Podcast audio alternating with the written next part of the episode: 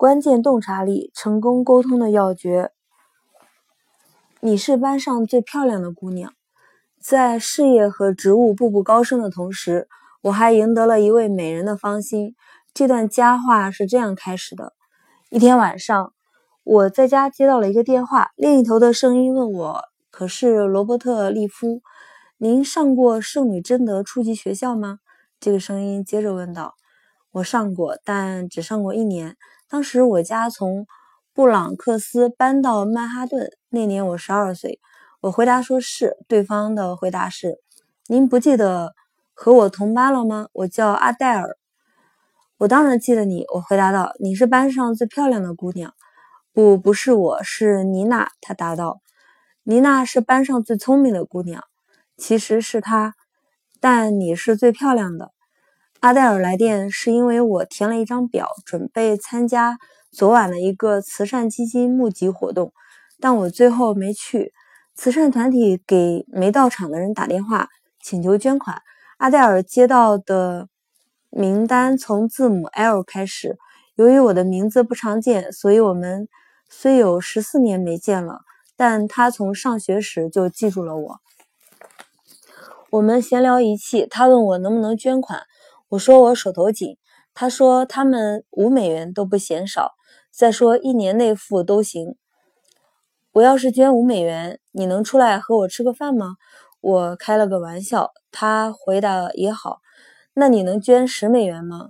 他半开玩笑地说。我答应了。我们约了吃饭的时间，而且吃得很开心。那之后我们开始约会，但同时也和别人约会。相处四个月后。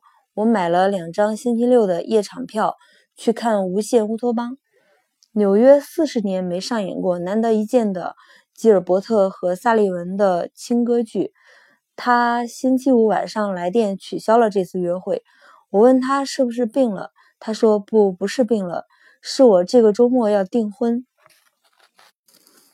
既然他要订婚的对象不是我，我认为他取消约会是个好主意。三个月后，阿黛尔打来电话给我，问我愿不愿意买一张慈善舞会的票。我解释说，我们约会期间去跳个舞，他最清楚我有没有这个本事。我估计他腿上的伤到现在还疼。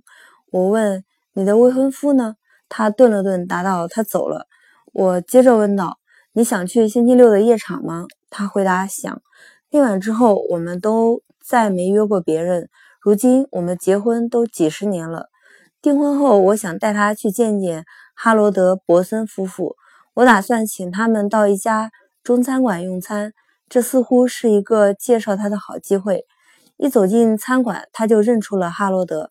原来他和哈罗德的医生有交往，有过交往，陪他去哈罗德的新家庆祝过乔迁之喜，比我还早认识哈罗德。他与哈罗德的妻子贝蒂非常投机。几年后，伯森夫妇担心万一夫妻俩在飞机失事中身亡，孩子没个照应，就让我们做他们的监护人。这顿饭还有另一个效果，我们因此走得更近了。饭中，中餐馆按规矩端来了铅饼，抽签儿的签儿就是一种多层的小甜饼。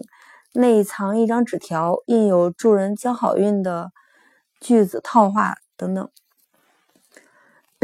贝蒂掰开后，上面写着：“您家宝宝很快就要如厕训练了。”哈罗德他惊喜万分地喊道：“真是奇迹！”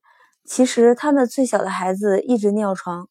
哈罗德随后掰开自己的铅笔，上面写道。贝佛利路二百六十号，今夏要开一次狂欢派对。这个地址恰巧是他们家。他们打算夏天出外期间，让公司的人替他们看家。鲍勃，你个兔崽子！哈罗德说：“是你搞的鬼吧？”当然是我搞的。这一招确定了我们业务之外的多年友谊。